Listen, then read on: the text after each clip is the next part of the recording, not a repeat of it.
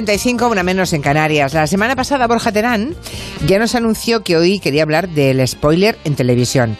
Spoiler, ya saben, estropear un desenlace contando el final. Hola Borja, buenas Hola. tardes. La semana pasada destripé de lo que iba a hablar. Hice un Destripaste, spoiler. sí. Un spoiler. Bueno, con las nuevas tecnologías y las redes sociales, eso del spoiler es una, una palabra de uso corriente. Todo el mundo Mm. habla de spoiler, pero que sepan ustedes que no es correcto. ¿eh? Que la RAE dice que ni hablar del peluquín, que spoiler no es correcto, que no lo acepta, porque tenemos un montón de verbos para referirse a lo mismo, como por ejemplo destripar, que es idéntico a spoiler, ¿no? Sí. O sea, desvelar el final y arruinar la sorpresa de alguien, ¿no? Y muchos más verbos, ¿eh? Pero destripar es así es como el más mejor, claro. yo creo. Es el, sí. Destripar, eh, reventar, arruinar, revelar, no sé.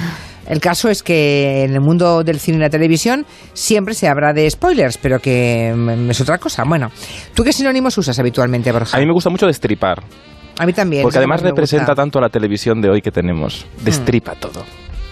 Mm. Bueno, en general que alguien te cuente el final de una novela o de una serie, una película, la verdad es que te molesta, es una patada en la espinilla, ¿no? Y Sí. todos algún día lo hemos sufrido, ¿no? Sí. hasta incluso antes de saber que se llamaba spoiler, ya nos reventaba que nos contaran el final de algo, ¿no? Claro. Lo que no está muy claro y es muy interesante lo que nos propone hoy Borja Terán es analizar que el spoiler en contra de lo que parece es la mejor estrategia de promoción de las teles, ¿no? Lo vimos la semana pasada en el concurso de Pasapalabra, por ejemplo, que había oyentes que se enfadaban y decían, ¿y por qué nos han dicho que hoy ganan el rosco? Y yo pensaba entre mí, pero si vais a verlo todos esta noche. Y efectivamente, ¿cuánto hizo? Hizo más de 6 millones de espectadores. ¡Qué que barbaridad! Es un dato que no consigue ya ni el prime time ni el horario de máxima audiencia. Es un récord de audiencia porque Telecinco lo cebó hasta en sus telediarios. Mostró el desenlace del rosco hasta en el telediario, que es una cosa inaudita, porque otras veces lo han insinuado. Han dicho, uy, que lo vamos, uy, que lo vamos, vamos a dar el premio. Ah, pero lo enseñaron. Sí, L- lo enseñaron todos los medios de comunicación, incluso sabíamos las, pa- las preguntas que tenía el rosco, ¿no? Hicieron una campaña de marketing mm, muy fuerte porque este mes eh, Telecinco y Antena 3 han estado muy igualados. Antes lo hablabas también con Monegal. Estaban tan igualados que han puesto toda la carne en el asador para ganar a la competencia, ¿no? Entonces, eh, Telecinco dijo, vamos a aprovechar el pasapalabra que damos el bote para que suceda esto que escuchamos y que lo sepa todo, todo el mundo. Tiempo empieza por R, apellido del ingeniero francés que junto a Arthur C. Creux construyó el dirigible militar La France en 1884. ¿Renard? ¡Correcto!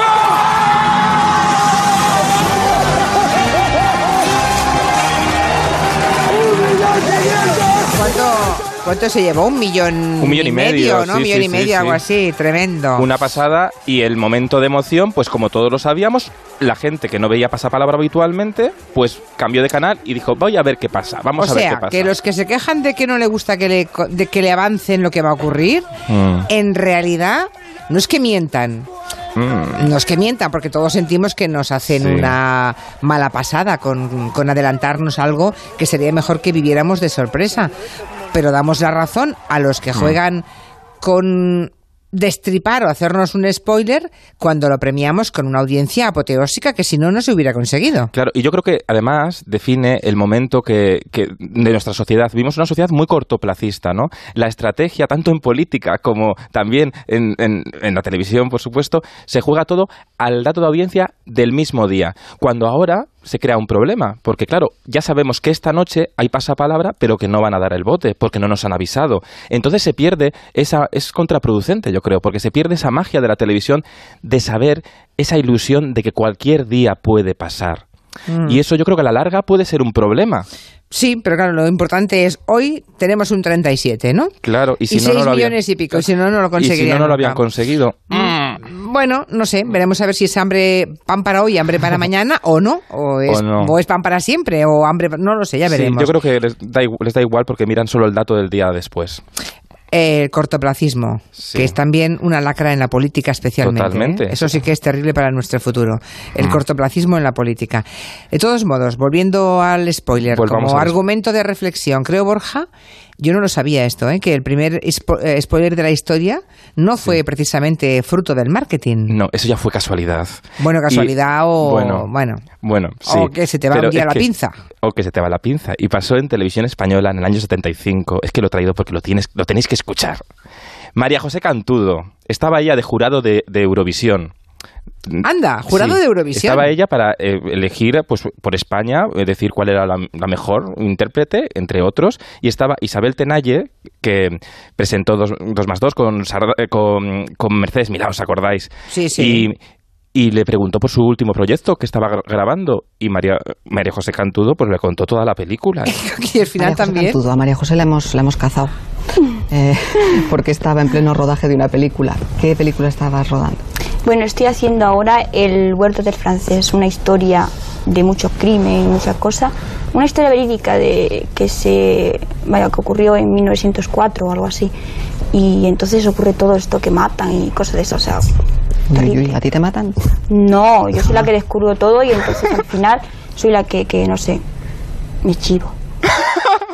O sea, cuenta toda la película. Sí. De tirón, además. Sí, me encanta esto del vaya, vaya, que dice Isabel. Sí, Isabel Tenalle no sabe qué cara poner, supongo, en ese momento. Súper expresiva, súper expresiva. Bueno, creo que fue uno de los mayores. mm, Bueno, fue, aquí empezó todo. Yo creo que aquí empezó ya. eh, la- empezamos ya a decir, venga, Pero vamos, vamos que con- ahora te digo una cosa, ¿eh? Ahora, por eso toda la gente que hace series, por ejemplo, bajo contrato, todos los actores y actrices firman que no van a decir esta boca es mía, ¿no? Sí, o los. Nunca. Y a lo mejor no haría falta que lo firmasen porque ya por sentido común no lo contarían. Ya, bueno, Pero no te ese creas. día, mira, ese día la Cantudo estaba. mm, Bueno, pues Bueno. estaba ya libre, se sentía libre para sí. decir esto de crimen y mucha cosa. Que es una gran frase. Tengo aquí un oyente, Kinchu, que acaba de poner. ¿Quinchú? Sí, Kinchu, se llama Kinchu. Bien, bien. Sí, Tiene su buen nombre cuenta es. Kinchu, sí. Acaba de poner en Twitter la portada del Supertele en el que leo Chanquete se muere el domingo. Se murió el domingo mm, por primera vez, porque Chanquete se ha muerto muchas veces, porque han repuesto tanto la, la- la serie, Verano Azul. Mira, vamos a escuchar el momento que se, que se murió Chanquete, que sabía que lo ibais a traer a las redes. ¡Venga, ya rápido, Julia! Hay que callar un momento que he oído que alguien gritaba. Parece la voz de Pancho. Sí, parece que es él. se ha muerto! Va viniendo, pero la que se ha muerto. O sea, Y viene Pero- él, se toma su tiempo, porque hay que dar tensión, Claro. eh, emoción al momento. claro. Pero atención a las olas, porque Mercero sabía marcar muy bien las olas para que marcáramos esa épica de la tensión del momento. Chanquete ha muerto. ahora ya está más cerca y lo dice. Ha muerto Chanquete. Por, por cierto, tiene razón el oyente, creo que también. Borja Terán quería comentarlo, Sí. que fue un mega spoiler, Se porque, o sea, la revista, la revista que hacía la programación, que seguía la programación de las parrillas, Sí. la parrilla de la tele, eh, que era la revista Supertele, publicó que, que el próximo domingo se moría Chanquete. Vamos, Sí. no, no, no- ¿Qué pasó? Yo no Eh, recuerdo el, qué pasó. El titular era Chanquete muere el domingo. Sí. ¿Para qué nos vamos a andar con chiquitas? ¿Sabes? Ya lo decimos. Y oye, pues aligeró un poco el shock nacional. Pues porque entonces no firmaban secretos y entonces ya pues se, sa- se sabía, se sabía que iba a pasar ese desenlace y también porque Mercero tenía, tenían cierto miedo, también tenían un poco de, in- de inconsciencia, ¿no? De- en aquella época. Porque siempre contaba Mercero que si hubiera sabido el- en el shock que se, iba, que se iba a quedar el país con la muerte, igual se había planteado la, la muerte de Chanquete, ¿no?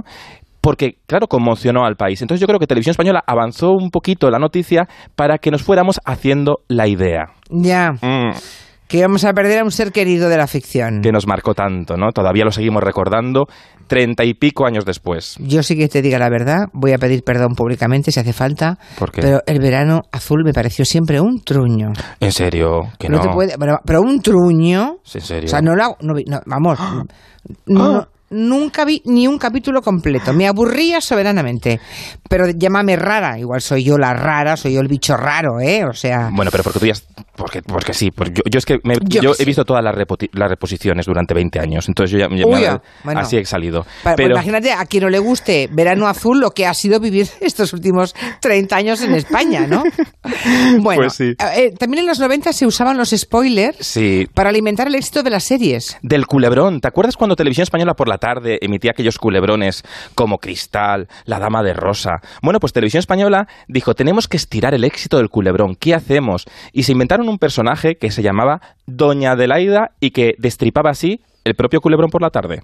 que si Aníbal ya se quiere ir solo a su apartamento de la playa es porque está muy bien. Claro, eso sí. Y que si está muy bien, pronto empezará a indagar sobre el asunto de la droga y tal, y que entonces se va a aclarar todo. Y le digo yo, por favor, Alex, que no, que no, que no se aclare tan pronto, que entonces se nos acaba la serie. ¿Y qué quieres? ¿Que conozcamos a otros personajes enseguida y a sufrir con otros? No, no. Déjanos sufrir por los mismos un Ay. poco de tiempo más. Bueno, ella... ahí Se me había olvidado el personaje de Doña Adelaida, una señora, Sí, un- una señora de cierta edad que Sí. esto, pues esto te contaba de qué iba a ir el capítulo cada día. Sí, ¿no? y fue un fenómeno social esta mujer. Además se grababa con muchos medios, hasta con mala calidad de sonido, iba por toda España con una cámara y ella contaba, adelantaba lo que iba a pasar en la serie. Y así conseguía Televisión Española una cosa muy importante en televisión que también se ha perdido, que es generar el clímax, la tensión, la emoción previa a la serie. Te, te metía en el, en el gusanillo, ¿no? Bueno, O sea que Doña Adelaida era la reina del spoiler, del culebrón. O sea, hizo del spoiler su razón de existir en la tele. totalmente. En fin, vivim- vivimos en una época en la que creemos que hay más contenidos que nunca y que por tanto am, es importantísimo saber promocionarlos para que se Claro. distingan de los demás, ¿no? Claro, eh, porque ahora, ahora te- creemos, el espectador cree que tiene tantos contenidos que tiene mucha menos paciencia.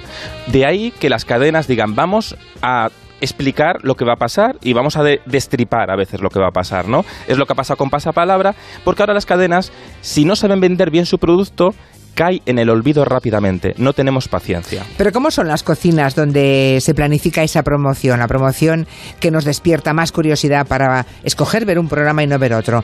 Creo que has preparado una charla con un director creativo muy importante Bueno, de España. yo creo que es Es lo más, ¿no? El mejor. Bueno, para que te hagas una idea, lanzó Cuatro, un canal que todavía, que creo que es el lanzamiento de una televisión en España más vanguardista que hemos tenido, ¿no? Iñaki Marticorena. Iñaki, que además tiene, bueno, tiene, he estado viendo su currículum y es apabullante. Tiene mm, reconocimiento de festivales como el de la publicidad de Cannes en Nueva York, el Internacional de Televisión Pro Max, tiene premios de Londres. La verdad es que Iñaki Marticorena es el crack de la promoción. Hola Iñaki, buenas tardes. Hola, ¿qué tal? Pues que nos envíes un jamón por Navidad, ¿eh? Después de esta uno- presentación. Uno o una docena. Bueno, aquí donde le escuchan, eh, Iñaki Martí Corena tiene un equipo de 70 personas y con ellos diseñas el proceso completo de comunicación de cualquier contenido, ¿no? Desde que se crea hasta que se lanza. Sí, eh, parece mucha gente, la verdad, y, somos, somos un equipo grande, pero hacemos realmente toda la creatividad de, de todo lo que es Movistar Plus. Desde cine, eh, series, deporte, ahora eh, tenemos muchísimo curro también con las series que estamos haciendo de producción original. Eh, y bueno, imagínate, pues está todo el fútbol, eh, todo el básquet, eh, en fin, tenemos muchísimo. Todo, o sea, sí, sí, todo, todo, todo. Lo que iba- todo lo que se emite en Movistar Plus pasa por Sí. tus manos. Pues que sepas que yo parte del contenido mm, no lo veo porque veo poca tele, pero tus promos no me las pierdo, oye. En algún momento u otro es que lo veo todo, digo, mira qué bonito, mira qué bien, mira qué chulo. gracias. ¿Cómo se llama la atención en un mundo, Iñaki, tan saturado de contenidos audiovisuales? Pues eh, mira, la verdad que estamos viviendo, eh, nu- nu- nuestro negocio realmente está evolucionando ahora mismo también con, con el cambio de, las redes sociales. Porque antes digamos que incluso en la época de cuatro, que hacíamos, eh, bueno, que intentamos hacer una, inventarnos una comunicación muy directa con el público y no existían las redes sociales, pero pero sí que le, le hablábamos directamente al usuario y, y pretendíamos que nos contestara, aunque fuera por mail pero ahora las redes sociales están cambiando, digamos, casi las reglas del juego. y Lo que antes, eh, pues hacíamos spots, digamos, más, de- más narrativos, más cinematográficos, más clásicos. Ahora eh, la gente, la verdad es que, pues eh, tiene su, su, digamos que su límite de atención cada vez es más corto Claro. y todos estemos con los móviles en la mano y ahora mismo hay que enganchar como los primeros cinco segundos de algo que hagas deberías enganchar porque si no sabes que te van a ver en el móvil y te van a pasar te van con un dedito hacen punto terrible. trabajo sí sí es durísimo Terrible porque o te engancha en los primeros cinco segundos o nada. Eso es una presión casi insoportable para la creatividad. Sí, o a lo mejor sí, es el aliciente de esa creatividad, vete a saber, pero vamos. Creo que nos has traído un, un corte, ¿verdad, Borja? Bueno, sí he traído dos cortes. El primero es una promoción que a mí me flipó, me flipó en la época. En el momento de la Eurocopa 4 eh, cambió eh, esto de la a por ellos del fútbol, ¿no? Para hacer a la gente, a los rostros de la cadena, a los, cu- a los rostros de, de cuatro, partícipes del, del fútbol, ¿no? Y lo hicieron con un himno que sonaba así. Podemos. Podemos. Podemos. Podemos. Podemos. Podemos. Podemos. Podemos. Podemos. Podemos. Podemos. Podemos. Podemos. Podemos. Podemos. Podemos. Podemos. Podemos. Bueno, ahí van, van hablando todos los rostros de la cadena, Iñaki Gabilondo, Raquel Sánchez Silva, bueno, todos los rostros de cuatro iban diciendo ese Podemos que luego te lo robaron para la política. Bueno, Pues-. Qué fuerte, Bueno. qué fuerte escuchar hoy. Me digo escuchar porque no- aquí no estamos viendo, ¿no? El spot. Y, Sí. Pero qué fuerte que la palabra Podemos, que luego también tomaron Iker Casillas, Fernando Torres, para llevársela como superhéroes al mundo del fútbol. Sí. Después, estoy segura que no es ajena esa campaña a lo que el grupo de, de- de profesores de la Complutense escogen para dar nombre a un partido político. Claro, yo creo que está- tienes, tienes razón. Yo creo que ahí hay una liazón. ¿Tú no lo crees, Iñaki? Pues, eh, a ver, nosotros claramente nos inspiramos eh, en el Yes We Can de, de Obama, así de, de claro y de sencillo. Y, y tuvimos la suerte, la increíble suerte de que de estar justo en el momento adecuado, en el sitio oportuno, porque, porque bueno, porque ese año era el año y, y la selección española ganó eh, la Eurocopa y además todos nos creímos por primera vez que podíamos. Y es verdad, porque es cierto que yo lo recuerdo con muchísimo cariño porque fue una especie de, no sé, esto igual suena un poco hortera decirlo, pero fue una especie de unión del país como con el fútbol por primera vez, de creer en algo fir- firmemente y que y, y pensar que se podía conseguir, ¿no? Y se consiguió. Es verdad, Entonces, es la verdad. que Mm. sí, sí, fue, yo lo recuerdo así, ¿no? Pero Y yo también lo recuerdo así, con la misma, eh, casi con las mismas palabras lo diría que tú, mm, Iñaki, pero lo que mm, nunca le he preguntado a un dirigente de Podemos es en qué se basaron ellos, pero estoy Sí. segura que ese Podemos, ese run run en, el- en el cerebro colectivo, ¿no? En la inteligencia Sí, sí, sí. colectiva, que se quedó vinculado al éxito, a la capacidad del desafío, de conseguir retos, está en la, en, el- en- en la génesis del proyecto político. Así que imagínate lo lejos que llegan tus campañas, querido. no, la verdad que cuando, cuando salió el, eh, el, el nombre del partido político no, nos hizo hasta mucha gracia, ¿no? Y bueno, fue como eh, va, casi casi un homenaje, o sea que, que fue muy muy curioso recibirlo, la verdad. Luego además, como cuatro eh, fue eh, digamos que fue vendido a, al grupo Sí, de lo- Telecinco. Lo absorbió Mediaset. Claro, los derechos, de hecho, de- del nombre, de- de- porque estaba registrado Podemos, eh, están son de Mediaset, de hecho. Ah, sí. Y Ah. hay- sí, sí, sí, sí. Y es muy curioso porque, de hecho, yo no sé al final cómo se resolvió. Imagino que llegarían a, a- a un acuerdo, pero sí que recuerdo perfectamente que hubo mucha polémica porque porque Telecinco decía que Podemos era suyo. Y entonces ahí no sé exactamente qué, qué pasaría, si me imagino que llegaron a un pacto y de no agresión o de cesión o de algún tipo de utilización tal, pero eso sí- eso salió, vamos, nada más salir que eh, hacerse oficial el grupo Podemos Sí. eh, político, hubo mucha polémica y bueno, intentaron que no, yo creo que no se hiciera o bueno, por lo menos hubo mucho diálogo ahí. Pero vamos, no sé, no sé si el diálogo tomó otros cauces, pero desde luego acabó mm, con la cesión del nombre para el partido Sí. político. Ahora se acerca el retorno de Juego de Tronos y mm, creo que ya, bueno, en Navidad pusisteis los rostros de, de todo Movistar Plus a cantar un villancico, ¿no? Con Juego de Tronos como... Bueno, vamos a escucharlo, vamos a Sí, escucharlo. venga. Vamos a escucharlo. Ojo que está Gabilondo director de coro, ¿eh? Disfrazado. Oye, ¿cómo se consigue que Gabilondo se disfrace de director de coro? Bueno, yo para Gabilondo no, no tengo más que ponerme de rodillas Ya. eh, y hacerle todo tipo de, de- de- de- de alabanzas y, en fin, seré su esclavo eternamente. Porque a no Gabilondo, a Gabilondo le has sacado mucho de, bueno, del periodista serio, le has puesto esta temporada pantalones cortos para una promo, luego le has disfrazado de Juego de Tronos para dirigir el coro de la cadena. Pantalones cortos, ese no lo he visto yo. Sí, sí. Hay unas Hombre, promos él con pantalones. tengo, tengo que buscarlo eso. Pero pantalones cortos pero con traje, ¿eh? Pero O sea, sí. como se- ya, un peor me lo Sí, pones, sí, Le ha hecho No, no, no. hipster a Gabilondo. En fin, que ya conocen ustedes un poco más el cerebro que hay detrás de, de las buenas promociones, seguramente el más premiado de nuestro país. Iñaki Martí Corena, besos. Bueno, pues nada, muchísimas gracias. Hasta Un la abrazo. próxima. Adiós. Enhorabuena por el curro. Adiós. ¿Qué más nos cuentas del mundo del Bueno. spoiler de la promoción? A ver. Yo traigo un, un gran, ya no spoiler, un gran pronóstico de la televisión que hizo el maestro de la televisión esta semana. Le dan el Goya honorífico. Chicho Ibáñez Serrador. Hizo un spoiler en televisión española en el, en el año 92 de lo que iba a pasar con toda nuestra televisión. ¿Cómo? Vaya crack, escucha. Con tanta competencia y tanta guerra, eh, todos están llegando al mismo nivel, ¿comprende? Dicen que Antena 3 está dispuesta a todo. Antena 3. Voy a ver, voy a ver si lo encuentro.